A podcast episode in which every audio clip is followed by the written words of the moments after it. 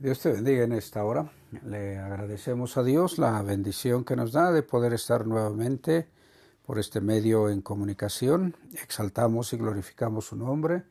Nos ha guardado con su favor y su bondad hasta este momento. Y eso es motivo de gozo, de paz, de bendición para cada uno de nosotros. Agradezco al Señor por cada uno de ustedes que está atento a escuchar este mensaje que Dios tiene para cada uno en este día. Vamos a continuar hablando acerca de armonía. Nuestro texto base está en el Salmo 133, versículo 1, que dice, Mirad cuán bueno y cuán delicioso es habitar los hermanos juntos en armonía. Hoy vamos a hablar de los beneficios de ella, algunos solamente, vamos a mirar algunos solamente de esos beneficios que podemos eh, darnos cuenta de lo maravilloso que es vivir en armonía el pueblo de Dios. Beneficios de la armonía. Entonces, Salmo 133, versículo 3 en la parte B, dice así, porque allí envía Jehová bendición y vida eterna. ¿Dónde envía Jehová bendición y vida eterna? Donde están juntos en armonía todos sus seguidores, todos sus hijos. La gloria te damos, amado Señor, Así es de que hoy vamos a mirar esta parte que Dios quiere traer a nosotros para edificación, que de esa manera sea y como dice eh, el profeta Isaías, que su palabra cumpla la voluntad del Señor, haga la obra para la que fue enviada y que no regresa vacía. Confiamos en esas bendiciones que Dios nos da por medio del profeta y pedimos que esa palabra llegue a lo profundo de nuestro ser y que permee de tal manera que estemos dispuestos, listos a recibir las cosas gratas, maravillosas que Dios tiene y no solo a recibirlas, sino a vivir y ser de bendición para todos aquellos que están en nuestro derredor. Gracias al Señor por ello y entonces estamos hablando de los beneficios que vamos a mirar de que la armonía produce en el pueblo de Dios. Recordemos, armonía es equilibrio, proporción y correspondencia adecuada entre las diferentes cosas de un conjunto. También es la relación de paz, concordia, entendimiento entre dos o más personas. En el hebreo hemos, eh, miramos la palabra naem, que quiere decir mostrarse de acuerdo, deleitoso, dulce, felicidad, gratísimo, grato, hermoso, sabroso, verdadero. Oh, que cuando, cuando leo todas estas, ah, todas estas acepciones que hay para la palabra Naem en el hebreo, que quiere decir todo esto, digo, ah, qué cosa tan tremenda podemos nosotros disfrutar eh, cuando somos hijos de Dios y poder vivir esas bendiciones abundantes que Él ha provisto para cada uno de nosotros. Bueno, eh, una pregunta. ¿Alguna vez has vivido eh, la separación de una persona que a quien pues tú lo tenías como referencia, como guianza, como tutor, o no sé, como alguien que que para ti era muy importante? ¿Alguna vez has sufrido eso? Bueno, mantén esto en tu, en tu mente, en tu corazón, porque eh, fíjate que perder una persona que, que es nuestro guía, nuestro mentor, nuestro tutor, es algo muy difícil, algo muy traumático y también a un ser amado, alguien con quien tú estás, este, pues, muy eh, eh, pues compenetrado, estás, eh, la convivencia es muy especial. Qué difícil es cuando se pierde a una persona que en cierta forma te guía, te mantiene, te da el aliento para continuar. Los discípulos de Cristo vivieron una situación muy compleja, pues eh, ellos tenían condiciones muy hermosas en el sentido de que pues conocían las promesas que habían sido dadas por el Señor Jesús, por su Maestro, pero por otro lado también estaban viviendo la ausencia de Él. ¿Por qué digo esto? Porque pues vamos a mirar algunas cosas de, que el Señor Jesús eh, les indicó a sus discípulos que hicieran y sobre todo cómo los discípulos vivían esa armonía. Eh, es muy importante que nosotros podamos darnos cuenta que al principio de, del siglo I, en el nacimiento de la iglesia, la naciente iglesia, pues era un poco difícil, un poco complicado estar eh, viviendo muchas cosas, pues eh, como nosotros a veces pensamos y vivimos muchas situaciones en las cuales a veces no nos imaginamos, en lo más mínimo cómo era la vida de los seguidores de Cristo después de la partida de Él, después de que Él dejó este mundo y ascendió a los cielos. No nos imaginamos porque pues ellos, ellos habían gozado, los discípulos habían gozado de las, de las enseñanzas, de las promesas, de las, pues del caminar con Él y vivir tantas experiencias que pues ellos estaban eh, durante esos tres años que convivieron con él, se compenetraron de tal forma que pues vivían, vivían eh, muy confiados en que su maestro estaba con ellos. Pero llegó de repente la situación, el cumplimiento de la, de la profecía de que Jesús eh, fue tomado prisionero, enjuiciado, lo crucificaron, fue sepultado y entonces pues experiencias traumáticas que no es fácil de vivir, no es fácil de digerir, pero los discípulos estaban experimentando ese tipo de situaciones de inseguridad, de temor hasta cierto eh, aspecto, pero cuando Jesús resucita al tercer día pues, y está con ellos durante unos días, pues eh, ellos fueron eh, 40 días, dice la Biblia, que se anduvo apareciendo a ellos, pues volvió un tanto la normalidad y volvieron a cobrar ánimo pero llegó el momento en que se tenía que cumplir de que el maestro tenía que ascender a los cielos de donde había venido para ocupar su lugar en la gloria eterna.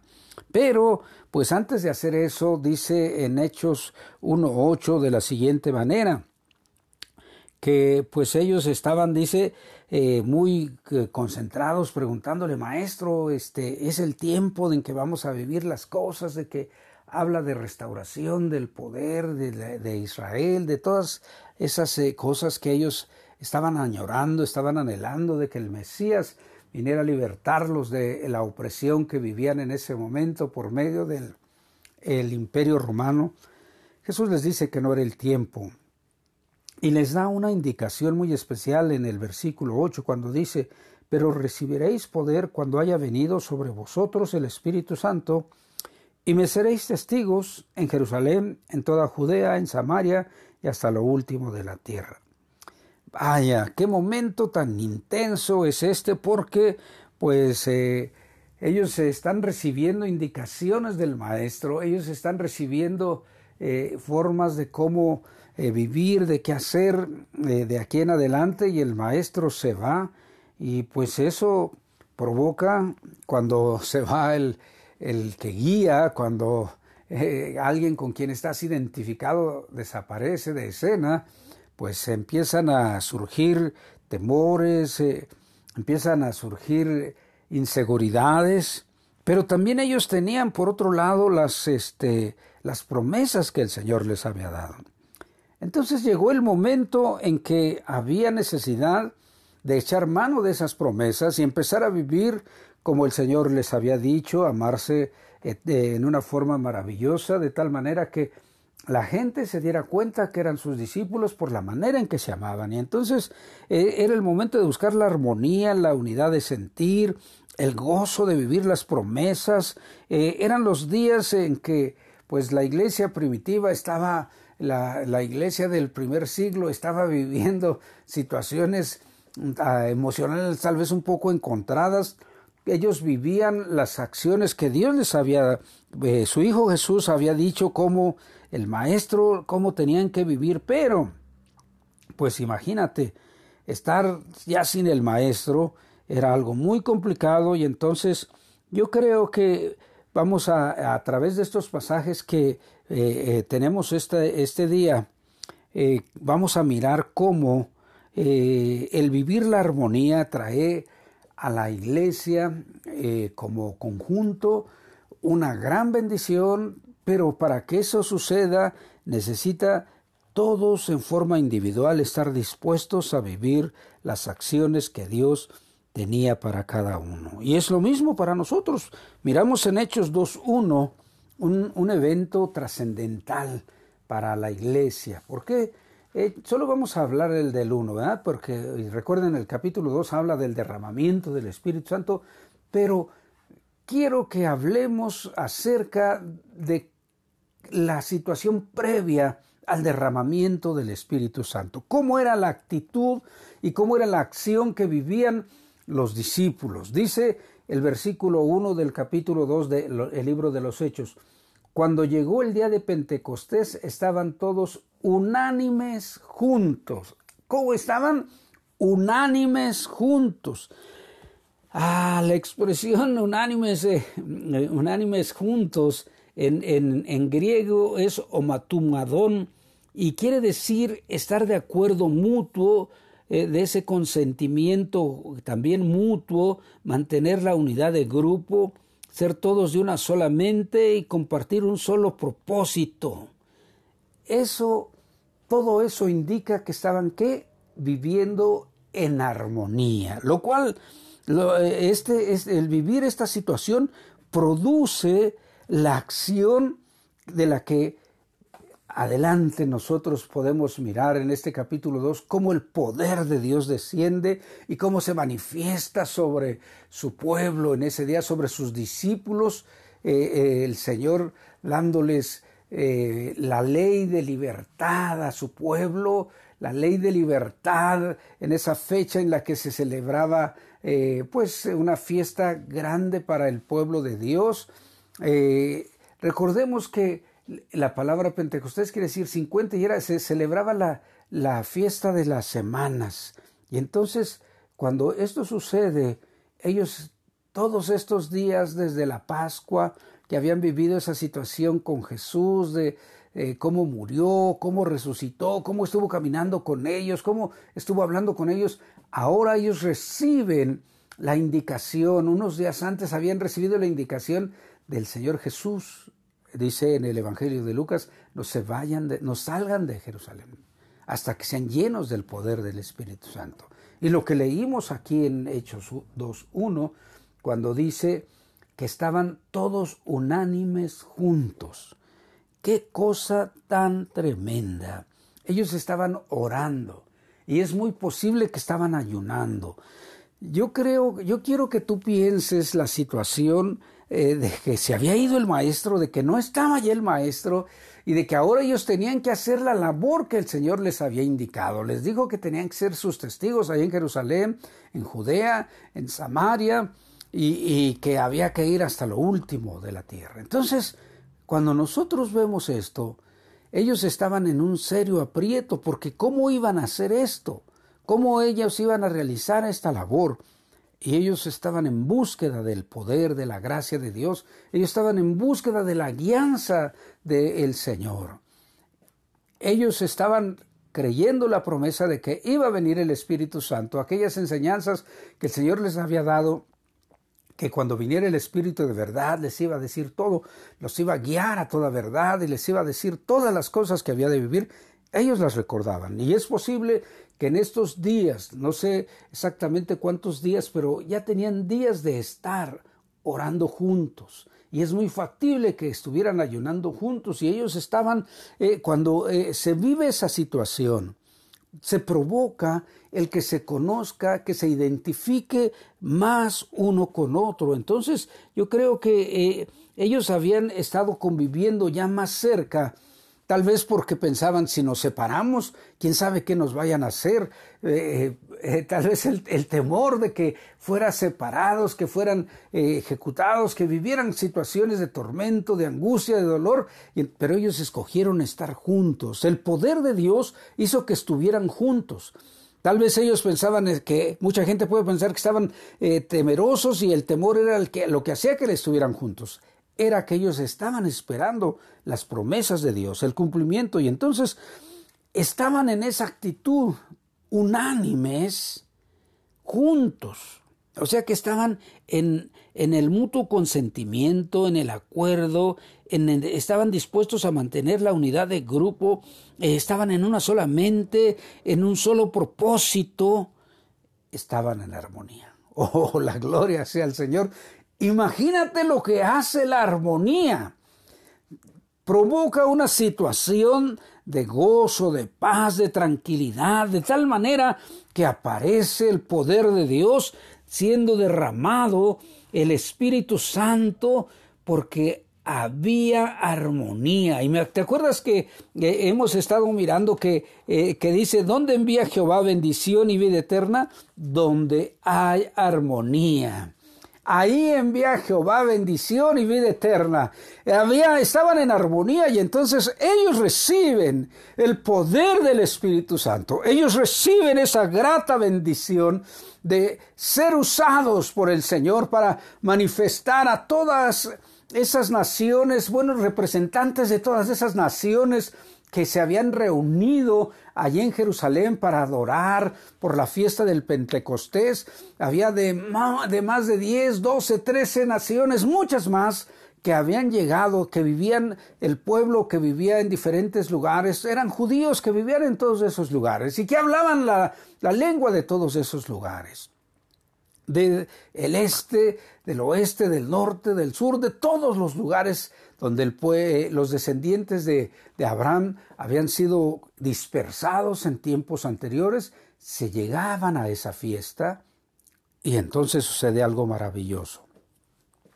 El Señor les da el poder a sus discípulos, por medio del Espíritu Santo, de hablar en lenguas que ellos ni se imaginaban y empiezan a hablar de los prodigios y de las bendiciones de, Dios en la lengua de todos aquellos que estaban reunidos, de tal forma que se quedaron asombrados y decían, uy, pues, estos, ¿qué? ¿De dónde aprendieron todo esto? ¿Qué? Estaban asombrados. La historia va más allá porque hablamos de, habla acerca de el primer mensaje del apóstol Pedro y trae el, pues el Espíritu Santo trae convicción y se arrepienten, se bautizan, pero lo que yo quiero que veas qué cosa tan maravillosa es vivir la armonía. Porque allí envía Jehová bendición y vida eterna. ¿Qué sucedió cuando estaban en armonía juntos los hermanos en el mismo sentir? el poder de Dios se manifiesta dándoles a ellos la libertad de proclamar el mensaje de salvación a todas las naciones, de hablar en todas las lenguas que se conocían en ese momento ahí y que el Espíritu Santo estaba haciendo que hablaran sus discípulos. Entonces, podemos darnos cuenta de que la armonía hace cosas sublimes, hace que la bendición de Dios caiga en ese lugar. La gloria al Señor. Bueno, vamos a mirar otro pasaje también del libro de los Hechos. Yo voy a leer eh, los versículos 29 al 31 del capítulo 4 eh, y es casi como la conclusión de estos dos capítulos 3 y 4, pero ahorita hablamos un poquillo de esto. Dice así, eh, y ahora Señor, mira sus amenazas y concede a tus siervos que con todo de nuevo hablen tu palabra. Mientras extiendes tu mano para que se hagan sanidades y señales y prodigios mediante el nombre de tu Santo Hijo Jesús, cuando hubieron orado, el lugar en que estaban congregados tembló, y todos fueron llenos del Espíritu Santo y hablaban con denuedo la palabra de Dios. ¡Uh, la gloria a ti, Señor! Fíjate que ellos, ellos estaban orando al Señor. ¿Por qué? ¿Cuál era la causa de que ellos estuvieran en esa actitud de, estar juntos, de buscar de la gracia, del poder de Dios? Todo inicia en el capítulo 3 cuando dice que eh, subieron los discípulos a, iban, iban hacia el templo, Pedro y Juan subieron al templo a la hora de la oración y vieron a un hombre que estaba sentado a a la puerta y el hombre les pedía, extendía la mano para que pues le facilitaran algo de, dinero y este, pero Pedro le dijo algo, le miró fijamente y le dijo, mira nuestros ojos. Entonces se puso atento a aquel hombre y Pedro le dice, mira, no tengo plata ni oro, pero lo que tengo te doy. Y dice estas palabras maravillosas, en el nombre de Jesucristo de Nazaret, levántate y anda. ¡Uh! ¿Y qué sucedió? Bueno, la historia sabemos que este hombre se levantó, fue sano, el poder de Dios manifestándose en esa vida, pero recuerden que aquellos que se opusieron al mensaje de Cristo, pues era muy difícil que ellos ahora aceptaran estas bendiciones que Dios estaba obrando por medio de los discípulos en el nombre de Jesucristo de Nazaret. Y se junta la gente cuando pues eh, ellos eh, este, se dieron cuenta de esto que estaba sucediendo, de que esto, este hombre había sido sanado y, el apóstol Pedro eh, y Juan estaban pues muy felices porque tenían la oportunidad de hablar del mensaje de Cristo y les dicen a los, a los hermanos, dice, respondió, varones israelitas, ¿por qué se maravillan de esto? Nosotros no podemos hacer nada, no podemos hacer nada. Todo esto ha sido hecho, todo esto ha sido hecho por el, el autor de la vida al cual ustedes lo mataron, pero él ha resucitado de los muertos, de lo cual nosotros somos testigos. Y por la fe en su nombre, este hombre que ahora ustedes ven aquí y lo conocen, le ha confirmado su nombre y la fe que por él ha dado a, este, a esta, esta, esta completa sanidad por la fe que este hombre manifestó en presencia de todos vosotros. Y empieza a hablar, pero llega algo muy difícil, llegan aquellos este, que no estaban de acuerdo, que pues eran los, los, los sacerdotes y los fariseos, los saduceos, llegan porque pues eh, Pedro ya estaba predicando nuevamente y entonces llegan y ellos no estaban de acuerdo y los arrestan, les echan mano, los meten a la cárcel y para que el día siguiente, como ya era tarde, pues los hablaran con ellos y los llevan al Sanedrín al día siguiente y entonces pues les, les dicen que no deben, les prohíben hablar en el nombre de, del Señor. Y entonces pues ellos están este eh, Pedro les empieza a decir, eh, saben, esto no es posible porque no hay salvación en nadie, en ningún otro nombre bajo del cielo más que en el de Jesús. No ha sido dado otro nombre bajo del cielo en el que podamos ser salvos. Y cuando oyen eso, los, los, eh, los sacerdotes y todos, todo el grupo de hombres que estaban oponiéndose al mensaje del Evangelio, pues estaban este, eh, un tanto temerosos porque este, se daban cuenta del valor del denuedo, o sea, de la intrepidez con la que Pedro y Juan hablaban, pero y sabían que eran, que no tenían, eh, pues dice que eran hombres del vulgo, Que no, que no tenían, que no eran letrados, y entonces, pero se daban cuenta de que habían estado con Jesús. y ellos les dicen, no hagan eso, ya no tienen que seguir hablando. Pero Pedro les dice, eh, Pedro y Juan les respondieron, no podemos, no podemos nosotros hacer esto, porque juzguen si es justo delante de Dios obedecer a ustedes antes que a Dios, porque no podemos dejar de decir lo que hemos visto y oído. Y entonces esa expresión les hace mucho efecto y los vuelven a amenazar. No deben de seguir hablando, ya no deben de estar en esa actitud, deben de estar eh, ya no deben de alterar el orden, deben de, ya Jesús ya se murió, ya se acabó todo. No, no, no, no. Los dejan ir porque no pueden hacer nada porque estaba el hombre que había sido sano y la multitud que creía. Y entonces pasa algo muy serio. Llegan y se reúnen con todos los hermanos y entonces empiezan a orar. Empiezan a orar y, es algo que, que ellos le dicen, Señor, mira las amenazas. Concede a tus siervos que con denuedo hablen tu palabra. O sea, el denuedo es, pues es algo muy que, pues es algo muy importante. ¿Por qué? Pues porque quiere, quiere decir que, que se tenga que hablar con una forma que, pues, sin temor, con libertad, con franqueza, con, con candor, con valor entusiasta. Eso es algo maravilloso y entonces ellos oran por eso. ¿Y qué sucede? Qué maravilloso es como llena el Espíritu Santo a cada uno nuevamente y, y hasta un temblor se manifiesta ahí. ¿Qué es esto? Acuérdate que estamos hablando de armonía. no lo olvides. Ellos estaban en armonía, aunque estaban con problemas, aunque estaban con dificultades, ellos estaban experimentando ahora la armonía del poder de la gracia de Dios y Dios se manifiesta dándoles la respuesta. Los llena nuevamente del fuego de el poder del Espíritu Santo para que ellos puedan hablar con franqueza, con candor, con valor entusiasta, con libertad, sin reserva, eso es de nuevo. Y entonces podemos mirar que la gracia de Dios está lista para manifestarse en todo momento. ¿Por qué? Pues porque así es el Señor. Porque donde, donde envía Jehová bendición y vida eterna, donde hay armonía. Gloria a ti, Señor.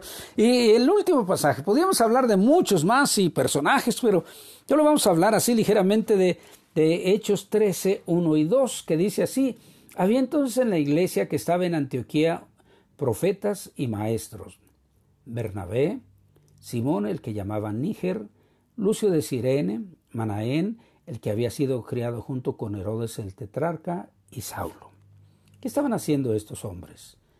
Ministrando estos al Señor y ayunando, dijo el Espíritu Santo, apartadme a Bernabé y a Saulo para la obra que los he llamado. ¡Oh!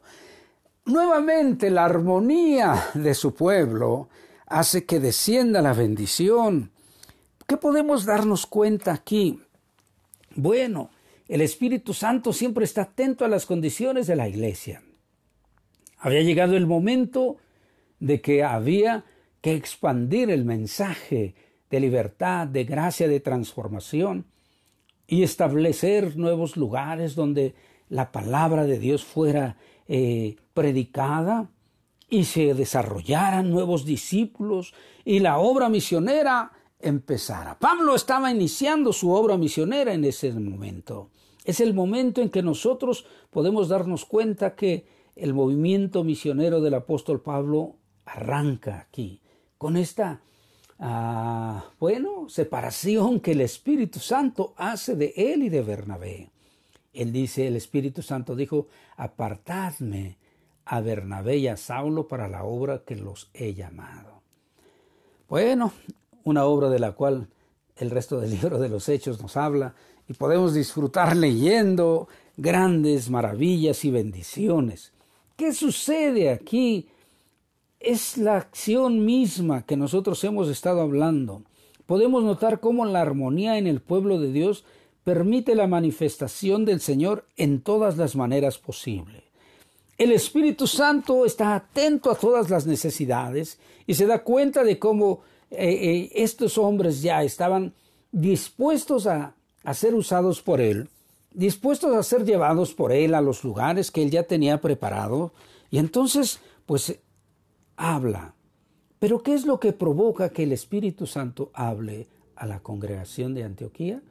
La armonía en que estaban. Dice que estaban ayunando, dice que estaban ministrando al Señor, dice que estaban sirviéndole al Señor como, eh, pues, como todo eh, aquel servidor de Dios, con toda entrega, con, eh, así como esta palabra que utilizan en el griego para servicio, para ministrar sobre todo, es como es liturgio, entonces es como si si estuviera un sumo sacerdote, como si los sacerdotes estuvieran haciendo el servicio a Dios.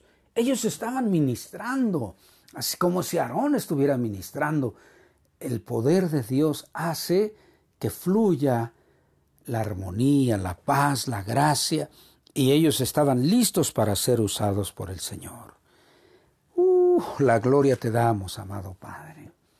Yo quiero que tú veas podemos ahondar mucho más en estos pasajes. Tiene muchas cosas, tiene muchas hermosas eh, piedras eh, preciosas en las cuales podemos obtener grandes bendiciones, pero estos tesoros eh, necesita, invito a que tú eh, te adentres en, esas, en, estos pasajes y puedas darte cuenta de cómo el amor de Dios está listo para manifestarse si tú estás en armonía con Él.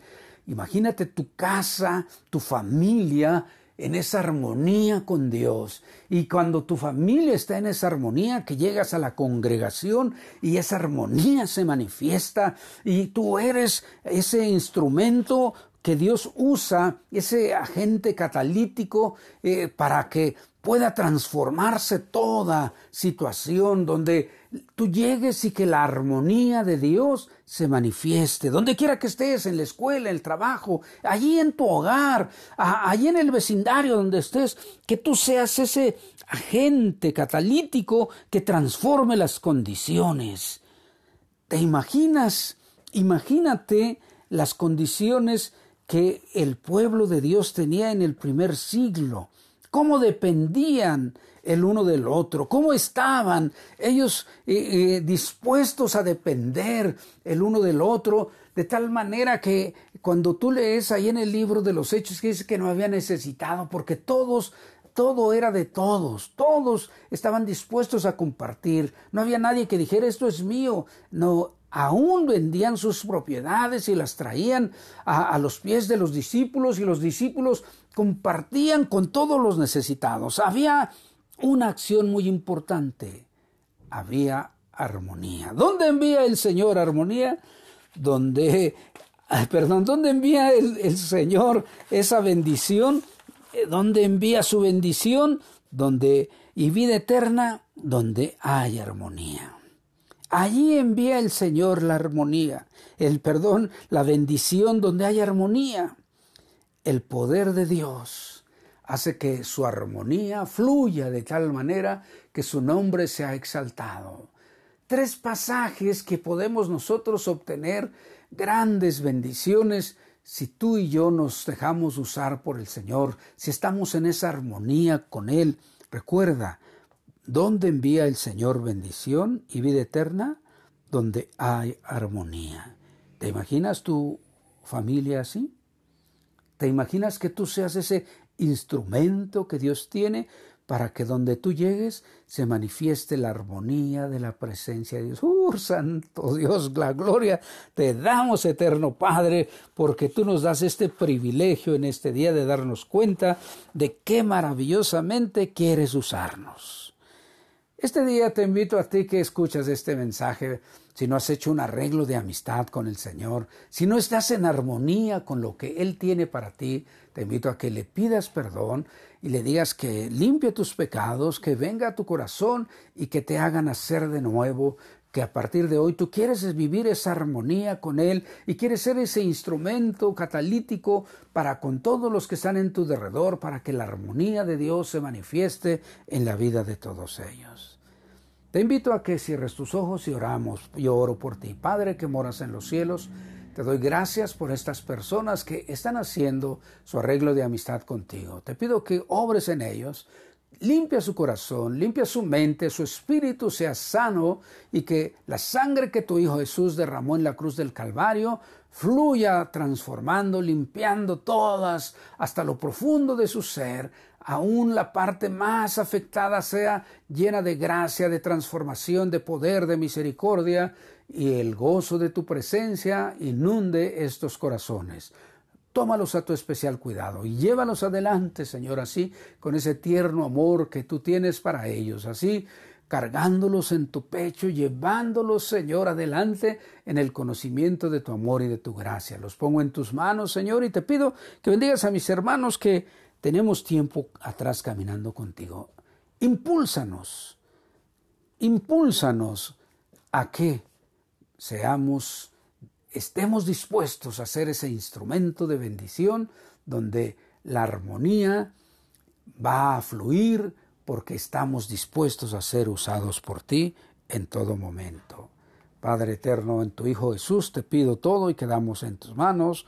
Amén. Gracias Dios. ¿A dónde envía el Señor bendición y vida eterna? Donde hay que armonía. Allí hay vida para siempre. Es tiempo de que tú y yo Permitamos a que Él obre en medio de nosotros, a través de nosotros, para con todos los que están en nuestro derredor. Gracias a Dios por ello. Te invito a que recibas la bendición que Él tiene para ti en esta hora. Yahvé te bendiga y te guarde. Yahvé haga resplandecer su rostro sobre ti y tenga de ti misericordia. Yahvé alce sobre ti su rostro y ponga en ti paz. Dios te bendiga y hasta la próxima.